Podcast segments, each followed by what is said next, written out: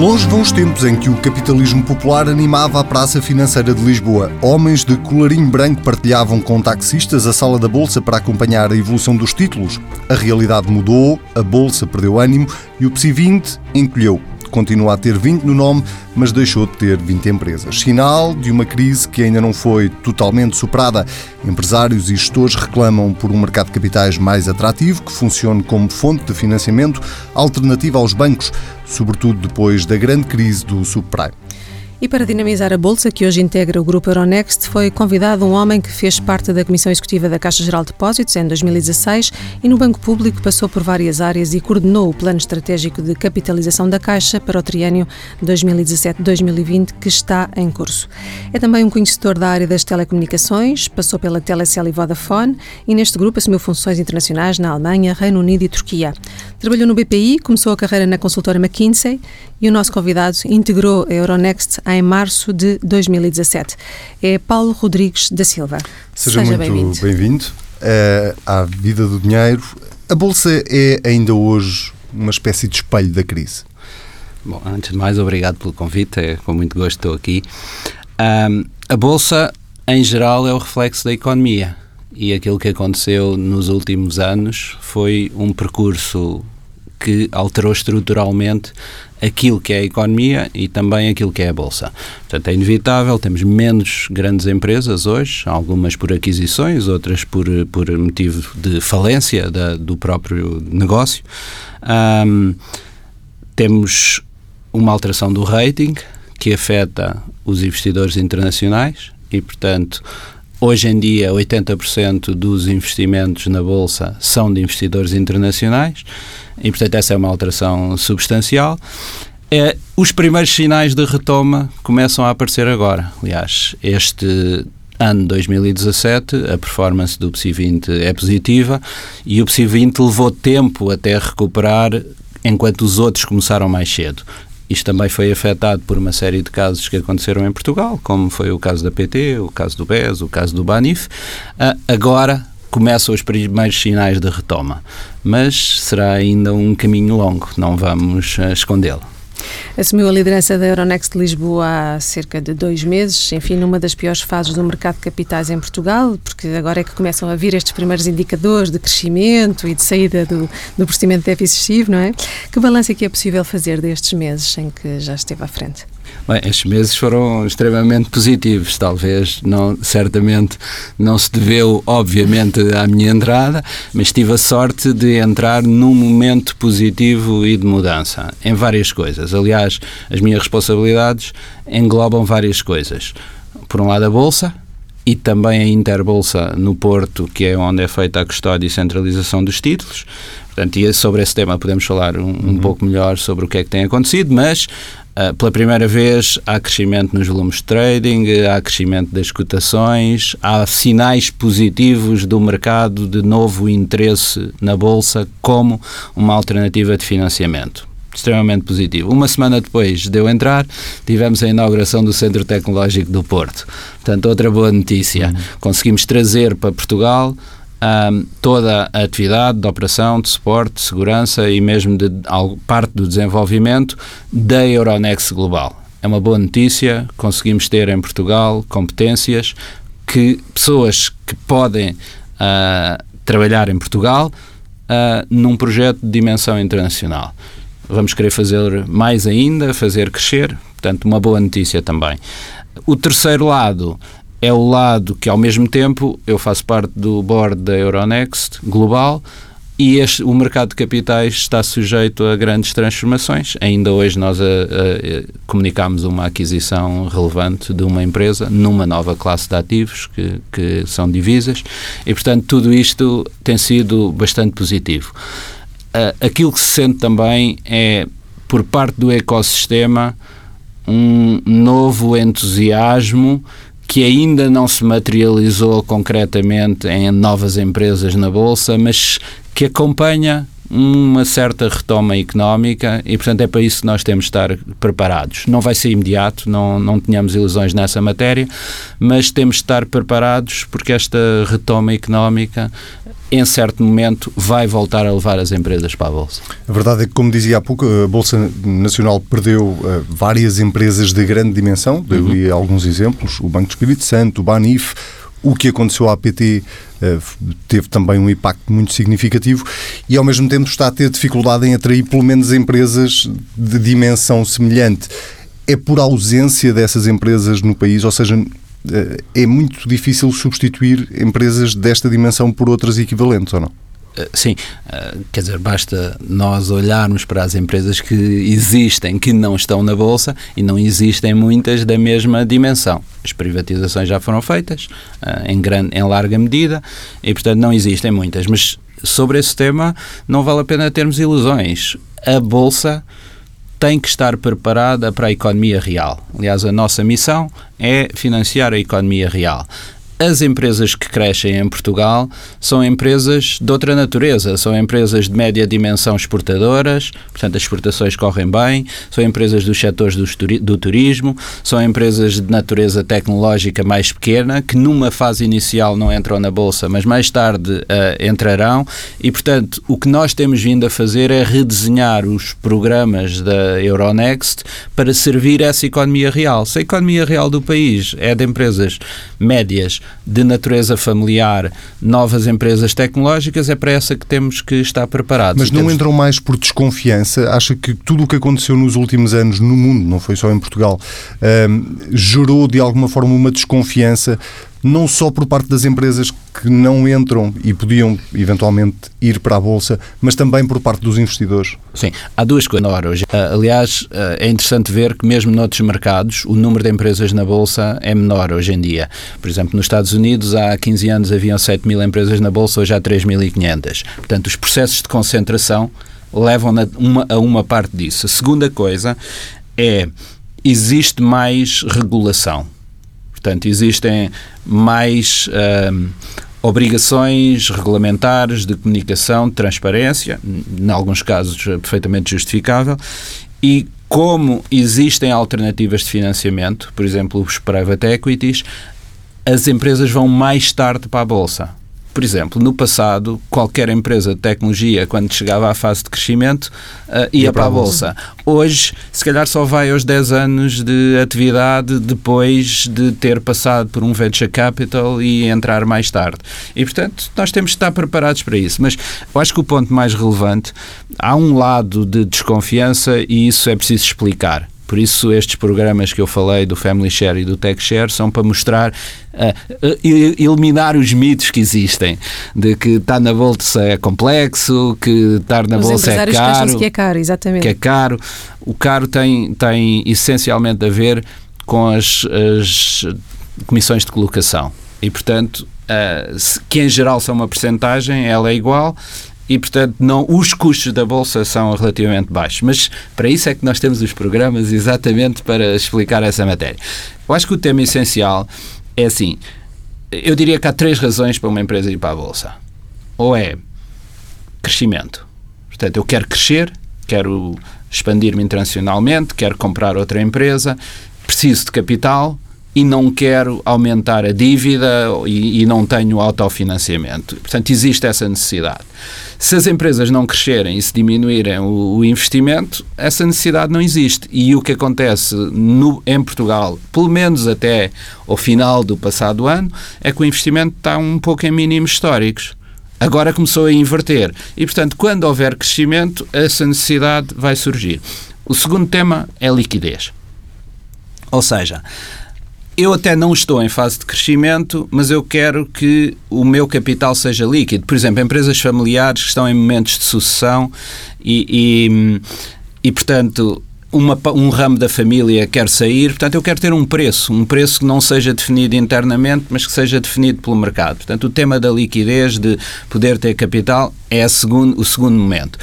E vá, eu parece provável que vão ocorrer situações destas, nomeadamente em momentos de sucessão. E o terceiro, a terceira razão, que é uma razão bastante importante, é um tema de credibilidade e visibilidade. É como se estar na Bolsa, pelo facto de ter que cumprir determinados procedimentos de transparência, de informação, de relatórios, de auditorias, é um selo, é um carimbo. E é curioso, por exemplo, uma das empresas que, que nós. Uh, uh, que participa no nosso programa Family Share como um exemplo de sucesso é a Corticeira Amorim. Corticeira Amorim diz que provavelmente não teria conseguido o contrato com a NASA se não estivesse cotado em bolsa.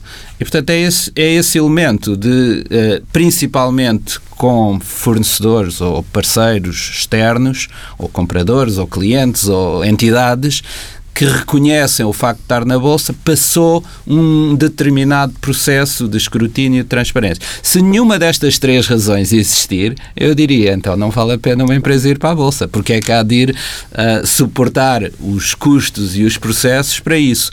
E, portanto, esta alteração da economia, no momento em que a economia começa a crescer, que as empresas começam a exportar mais, que se quer, querem expandir, coincide um pouco com todas, com todas estas necessidades. E, portanto, acredito que em devido tempo uh, haverão mais a, considerar e nessa isso. dinamização do mercado, o governo pode ter algum papel importante que torna mais atrativo o mercado de capitais como forma de financiamento?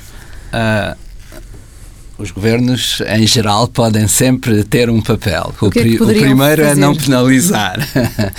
o segundo, Uh, nós esta semana tivemos notícias, por exemplo, sobre o programa Capitalizar, onde existem algumas notícias que são positivas, como a criação das sociedades de investimento para o fomento da economia, uh, como também os certificados de longo prazo. Tudo isso é, é positivo. Nós temos colaborado uh, intensamente com o Governo, fazendo sugestões com este, com o anterior, uh, fazendo sugestões para essa dinamização, porque eu acho que há um reconhecimento geral de que é preciso, que a capitalização das empresas é essencial e um segundo tema que é o tema da poupança.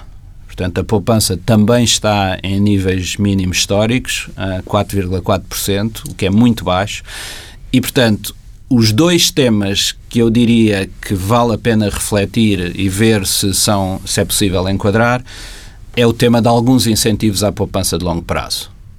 fiscais, uhum. obviamente, é o que eu quero dizer, um, que permite que levem a que sejam efetuados investimentos com horizontes de longo prazo. O tema da reforma também vai ser um, um tema necessário e isso tem, tem que haver um, algum tipo de estímulo. Como é que isto se enquadra dentro das restrições orçamentais? Obviamente é uma questão. A segunda, uh, o segundo tema que nós também temos eh, colaborado com o Governo e que salientamos que é urgente é os chamados Real Estate Investment Trusts. São, são sociedades imobiliárias cotadas em bolsa que existem nos outros países. Existe uma enorme procura por parte das entidades financeiras, vários, vários bancos, várias sociedades de investimento que falam connosco. Nós temos visto os private equities a, a fazerem investimentos muito substanciais em Portugal. Claramente é uma classe de ativos que ainda não está na bolsa a Sonai há duas semanas anunciou que ia constituir um em Espanha para investir em Portugal porque o, o, instrumento não existe em Portugal. É urgente, temos tido sinais positivos do governo que será publicado. E, e tem agora... essa expectativa de que esses ativos imobiliários passem também pela Bolsa Portuguesa? Sim, sim, claro. Aliás, eles passam por, pela, pelas outras bolsas. Ele não existe neste momento em, em Portugal e, e o interesse tem sido demonstrado por. por Já agora, só para pegar na questão dos incentivos que o Governo poderá criar, acredita, que com esses incentivos à poupança poderemos vislumbrar aqui o regresso de algum capitalismo popular? A tal imagem que o Anselmo há pouco nos dava das salas cheias de pessoas de colarinhos branco e taxistas que estavam ali a acompanhar os títulos, que investiam e que não tinham medo de ir à Bolsa. Bom, em, em primeiro lugar, eu não, não tenho excesso excesso de otimismo sobre aquilo que é possível fazer em termos de incentivos. Acho que é preciso dar um sinal. A segunda coisa é. Uh, devemos ter cuidado. Uh, investimentos com risco devem ser vendidos com os procedimentos corretos uh, e com a informação correta. Portanto, eu diria, não é para a população toda em geral, mas também existem fundos de investimento que diversificam uma parte do risco.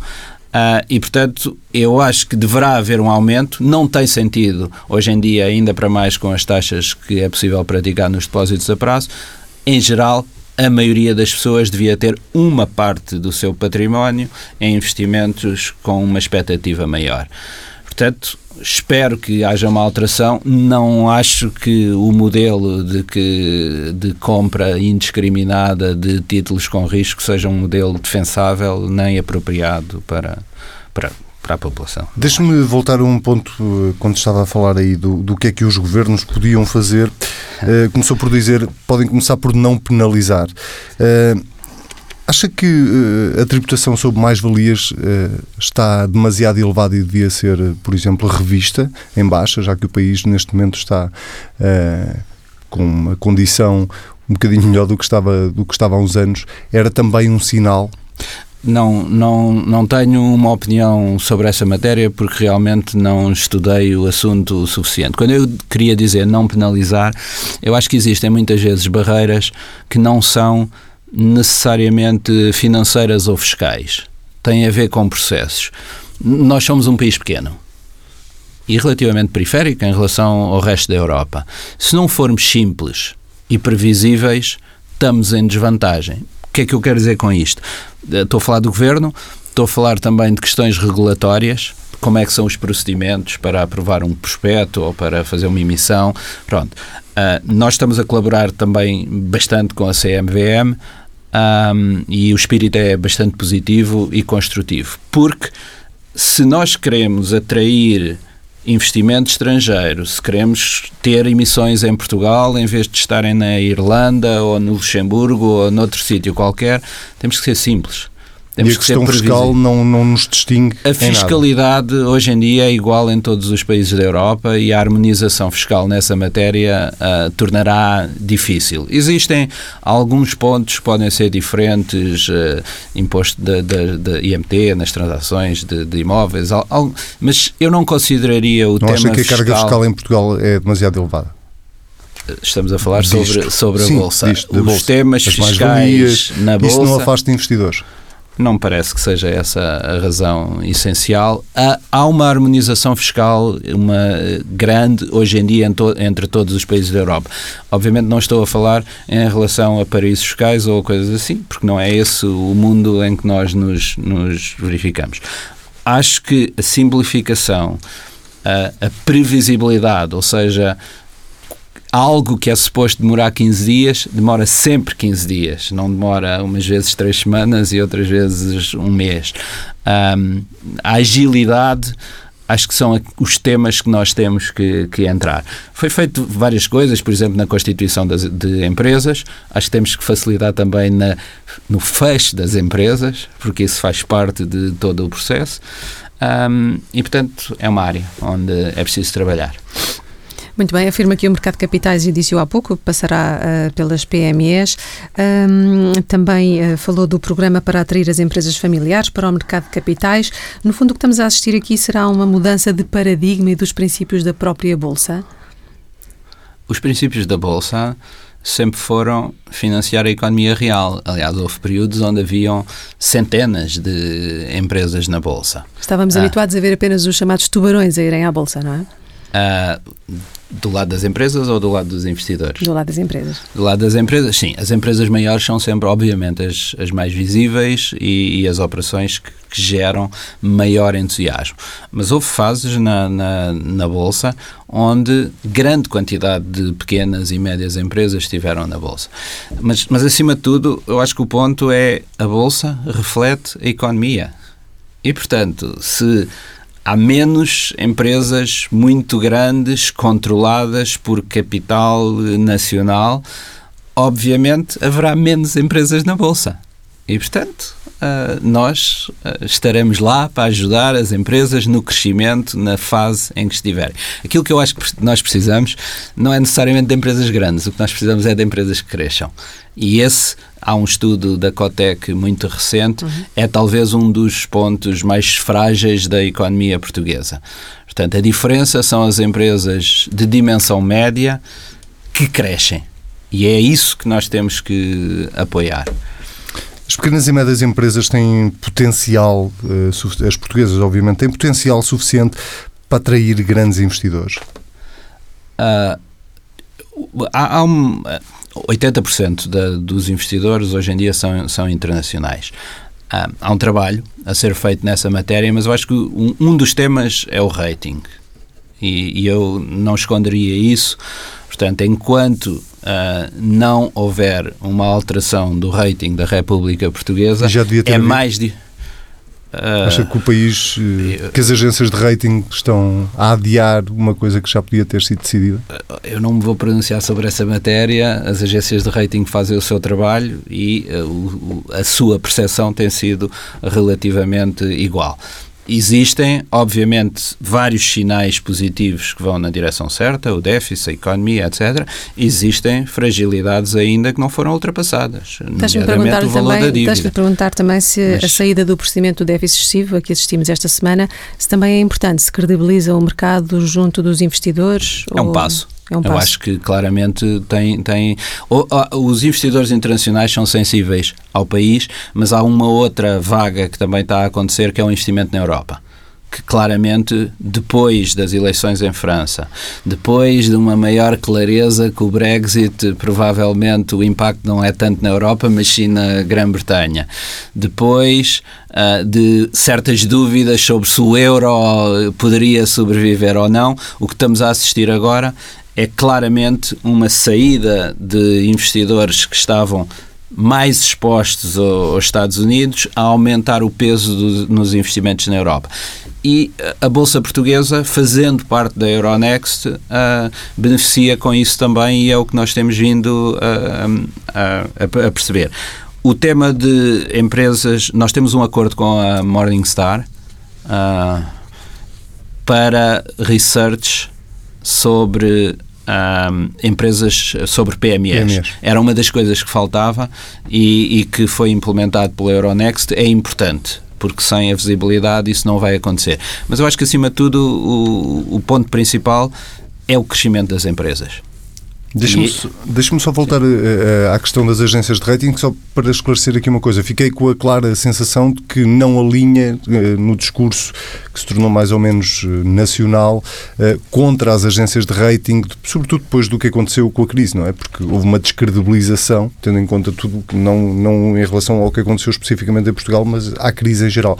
Não alinha por aquilo que eu ouvia dizer sobre a avaliação que as agências de rating fazem do caso português, não alinha no cor de críticas à forma como as agências de rating funcionam. Eu não alinho nem desalinho. A minha opinião em geral em relação às coisas é que nós temos que fazer o nosso trabalho e atuar sobre os elementos que podemos controlar. E os elementos que podemos controlar é continuar a dar os passos certos na direção certa e acho que a tendência é, exa é exatamente essa. Os sinais são positivos. Acho que quando a dívida começar a melhorar, o valor total da dívida em percentagem do PIB, que é afetado pelas duas coisas, pelo crescimento da economia e pelo valor total da dívida, aí haverá uma margem maior para, para a melhoria do rating. Mas claramente. isso não está uh, num horizonte muito breve, aparentemente, não é? Vamos ver. Portanto, ainda vai demorar um bocadinho. Vamos ver não sei, deve perguntar isso ao, ao, ao, Ministro das Finanças e ao Instituto é da Dívida Pública. E é tão otimista quanto são... o Sr. Ministro das Finanças e o Sr. Primeiro-Ministro ou não? Qual é tão otimista quanto Eu sou um otimista ministro? cauteloso. Acho que os sinais são positivos. Se continuarmos a, a fazer as coisas certas e acho que o caminho vai na direção certa. Muito bem. E falando ainda do mercado de capitais, qual é que é o peso hoje em dia do, do mercado de capitais no financiamento da economia portuguesa e qual é que ambiciona que venha a ser uh, no seu mandato? Uh, o peso uh, em Portugal, o peso da capitalização bolsista representa 30% do PIB. Está abaixo dos países mais desenvolvidos, está, está abaixo de Espanha, está em linha com a Grécia e alguns e a Polónia e alguns países dessa. Pronto. Uh, um dos problemas é precisamente a ausência de empresas de grande dimensão uh, em Portugal. E, portanto, nós não temos objetivos sobre o peso. Apesar de tudo, a capitalização bolsista uh, em equity nos últimos cinco anos tem aumentado, sempre. Assim como a capitalização um, bolsista da dívida incluindo a dívida de empresas. Nós não temos objetivos uh, específicos sobre quanto é que deve representar no peso da economia. Aquilo que é relevante e, e é verdadeiramente a missão é nós temos que estar disponíveis para financiar a economia real. E, portanto, e ajudar as empresas, se elas forem de dimensão média, não vai ter um impacto dramático no total da capitalização, mas é importante para a economia portuguesa e essa é que é a nossa missão. Nós, o nosso tempo está, está a terminar, mas não podemos deixar de, de, abordar este assunto, até porque teve uma passagem, ainda que breve, pela administração da Caixa Geral de Depósitos, foi, fez parte da equipa eh, de António Domingos e fez parte também dos que se eh, recusaram de alguma forma a entregar a declaração de rendimentos do Tribunal Constitucional, um, ehm, por, por considerar, juntamente com outros colegas da administração, que seria uma remoção de liberdade. Consegue, a esta distância, que não é assim tão grande e ainda se discute o assunto, pelo menos no Parlamento, consegue compreender toda a polémica que se gerou à volta da, da administração de que fez parte? Eu vou pedir desculpa, mas esse é um assunto que eu encerrei. Hoje estou aqui para falar da Euronext e, portanto, se me permitir, eu preferia não abordar esse assunto. Mas arrepende-se de ter, ter aceitado aquele convite? Da Caixa Geral de Depósitos, de maneira nenhuma. Nunca se arrependeu até hoje? Nunca.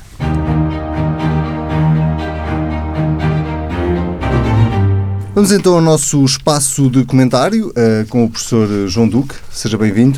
Uh, a pergunta, na sequência até da entrevista que acabámos de ouvir, é muito simples, que é para quando o mercado de capitais em Portugal como alternativa ao financiamento das empresas? Eu disse muito simples, a resposta é que pode não ser assim tão simples. A resposta é relativamente também simples. Para quando acontecerem duas coisas. Em primeiro lugar, quando a banca deixar de servir bem o financiamento às empresas. E não deixou já? Não deixou e não não deixou. Deixou de facto diminuiu esse financiamento. De servir bem. Sim, não, não pois eh, mas eh, as empresas boas com os bons projetos são sempre financiados pela banca. E a banca não os quer largar nem vai facilmente largá-los. Porque nós não temos uma indústria competitiva de banca de investimento independente da banca de retalho que tente por si promover essa, essa entrada no mercado e, portanto, libertar as empresas desse, desse financiamento via banca. Por um lado. Por outro lado, é preciso que as empresas também o queiram e tenham uma postura de mercado. E também que um agente muito importante na economia portuguesa, sempre, que é o Estado, tenham essa visão de mercado e de fazer passar as operações através do mercado. E têm imensas oportunidades que nunca usam. E eu acho que não usam porque não têm, uma postura, não têm essa, essa visão de mercado, essa postura. O querer levar a que as operações se façam através do mercado, para captar mais investidores, até para garantir que há mais controlo. Porque se as operações forem feitas através do mercado, tem que haver mais transparência nas operações e na negociação.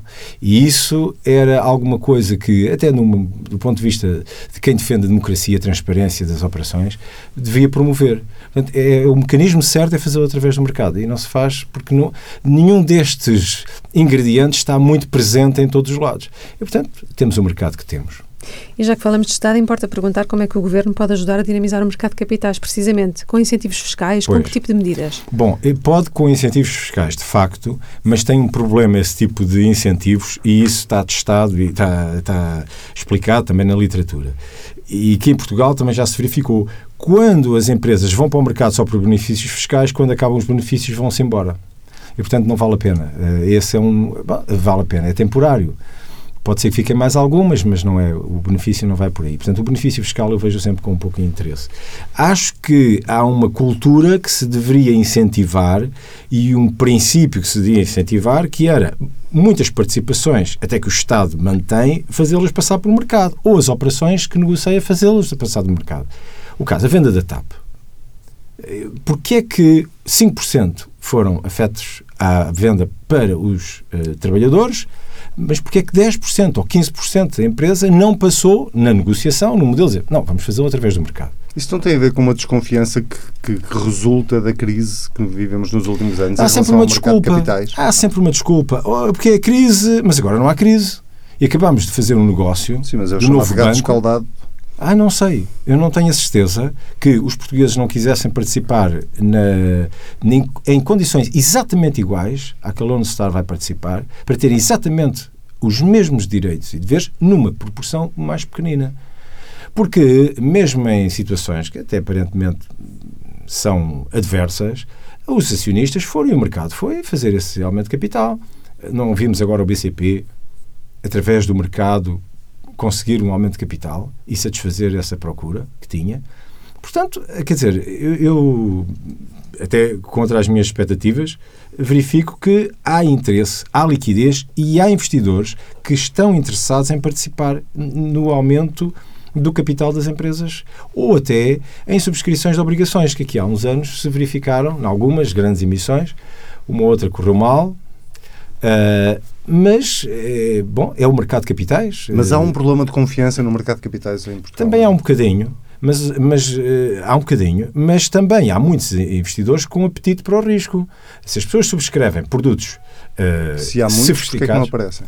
Não, há, há, só que são vendidos fora do mercado, numa, numa relação de um para um. As pessoas vão ao banco e subscrevem um produto sofisticado mas não, que é muitíssimo mais arriscado, muitas vezes, do que uma ação de uma empresa, de, um, de uma grande empresa portuguesa. E, e porquê? Portanto, as pessoas acabam por subscrever produtos de elevado risco, em alguns casos, eh, tendo consciência disso, eh, mas depois não há uma promoção disso, de uma divulgação grande. Portanto, há que fazer também esse, esse percurso. Eu, eu, espero sinceramente que este ímpeto empreendedor, que agora todos os jovens querem ser empreendedores, se venha a transferir também para o mercado do investimento. Que é as pessoas quererem participar desse, deste esforço de investimento, etc. É preciso Portanto, que as é startups queiram ir à Bolsa, não é? Não temos ainda essa essa certeza. Bom, mas uh, espera-se que algumas acabem lá. Há pouco o professor falou do, do Milênio BCP, precisamente. Eu estava aqui a lembrar o caso Montepio. Estava a recordar-me que com a passagem yep. do Montepio de Caixa Económica para a Sociedade Anónima, os títulos do banco deixaram de cumprir os requisitos para cotar no PSI 20. Ora, se nós tivermos um índice quase sem bancos, em que só fica o BCP, como é que podemos ter um índice relevante com um único banco? É o índice que representa o mercado português, se acabamos por ter apenas um banco a cotar com significado e expressão de mercado, é o que temos. Eh, nós não podemos inventar o que não, não existe e, portanto, infelizmente, eu vejo que também não existe essa cultura de cotar as ações de participadas nos mercados locais. Bom, o que têm que os portugueses fazer é diversificar as suas carteiras e fazer um investimento adequado fora. Querem comprar ações de empresas financeiras, Bom, vão à Espanha, com certeza que têm lá vários bancos cotados e que podem, a partir daí, fazer a sua composição. O nosso índice vai ter uma representação menor em termos financeiros, mas também não é líquido que, que o Montepio venha a sair. Portanto, não podemos dar por adquirido uma coisa que ainda não se verificou. É Vamos ver. Mas isso, uh, este desaparecimento do, do, dos bancos, do, do, mercado de capitais em Portugal, desaparecimento, salvo seja, uh, reflete também um bocadinho aquilo que aconteceu, obviamente, ao setor financeiro, mas reflete. É que há uns anos investir em ações de bancos era um ótimo investimento, era considerado um ótimo investimento, como durante um período investir em telecomunicações era um excelente investimento e ninguém questionava. É, é um bocadinho o sinal dos tempos. É uma história, é uma fase da economia. O que é que aconteceu às empresas de seguros, às seguradoras? Desapareceram do mercado, desapareceram do índice. Porque foram todas compradas pelos bancos. É uma fase também. E agora desapareceram os bancos. E agora desaparecem os bancos. Os bancos. Portanto, eh, é uma fase que temos que admitir que é o que está a acontecer à nossa economia. A nossa economia é de pequenas empresas. Eh, vamos ter um índice de pequenas empresas. E, portanto, temos que admitir que a nossa economia é isto. E o índice reflete exatamente aquilo que é.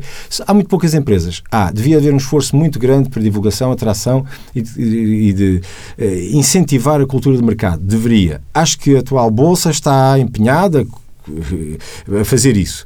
Acho que o Estado podia dar um, um contributo muito significativo. Muito bem, e falando de desaparecimento, o que não desaparece é de todo o nosso déficit, continua a ser um déficit excessivo, apesar de termos saído do procedimento por déficit excessivo, de acordo com a decisão de Bruxelas. Como é que o professor leu estas notícias? É uma vitória? É apenas um passo para o futuro da economia? Vale a pena ir para o Marquês festejar, como alguém disse? É, o, mercado, eu, eu, leio pela ótica do mercado. O mercado não reagiu quase praticamente absolutamente a esta notícia, porque já vinha a acomodar, já vinha a antecipar a notícia. Portanto, nós já sabíamos que isto é como a vitória do Benfica, uh, o empate do Benfica na última jornada, uh, fizeram a festa, também fariam se tivessem perdido, porque estava ganho. E, portanto, o mercado já antecipou. Agora, uh, há mais trabalho a fazer, de facto. Nós temos que garantir que o nosso déficit estrutural tem que cumprir um requisito e temos que fazer convergir o total da dívida para o limite dos 60% em 20 anos. E supostamente seriam 3,5% ao ano. É Mas tem a leitura do PSD de que podemos estar numa situação semelhante àquela que vivemos em 2009 no, se não fizermos na altura nada, do governo de José Sócrates? É, se não fizermos absolutamente nada e se imaginarmos que uh, potencialmente aquilo que estamos a observar na economia é de estrutura e não de conjuntura e não um efeito ciclo.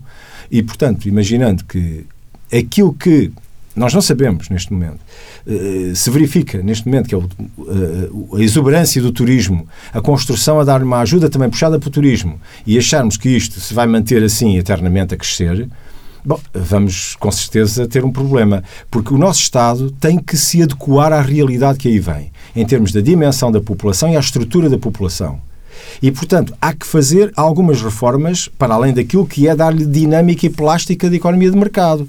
Se nós não fizermos nada, ai, não temos dúvidas nenhumas. Eu acho que vamos, dentro de um, dois anos, vamos ter um problema sério. Muito bem, muito obrigado. Até para a semana. Falta só a nossa rubrica de poupança desta semana. A Joana Rebelo Moraes, do Dinheiro Vivo, vai dar-nos conselhos para poupar nas férias de verão. Se as férias são sinónimo de descanso, também podem significar gastos mais avultados. Deixamos por isso alguns conselhos para ajudar a organizar as suas férias sem sacrifícios, mas com a maior poupança possível. Se vai para fora, saiba que os voos e hotéis mais baratos podem ser encontrados em sites como Skyscanner, eDreams e Momondo. As operadoras low cost oferecem geralmente preços mais baixos, mas cobram à parte vários serviços, como as refeições. E as taxas cobradas quando se excede o limite de peso para a bagagem de cabine chegam a superar os 50 euros. Tente comprar os bilhetes com alguma antecedência e seja flexível com os dias e os horários. Viajar em dias úteis ou em horários menos procurados, de manhã cedo ou ao final do dia, pode sair mais barato. Quer vá para fora ou fique em Portugal, pondere ficar num hostel ou alugar uma casa para poupar no alojamento ou então aventure-se e vá acampar. É normalmente mais barato. Se alugar uma casa, cuidado com as burlas. Antes de pagar o sinal, faça uma pesquisa em portais, jornais ou empresas de classificados que garantam a veracidade do anúncio. A Vida do Dinheiro fica por aqui. Já sabe que pode ler tudo na edição em papel do Dinheiro Vivo, que sai ao sábado com o Diário de Notícias e o Jornal de Notícias. Ouvir as vezes quiser, basta para isso ir a tsf.pt. Nós estamos de regresso daqui a uma semana.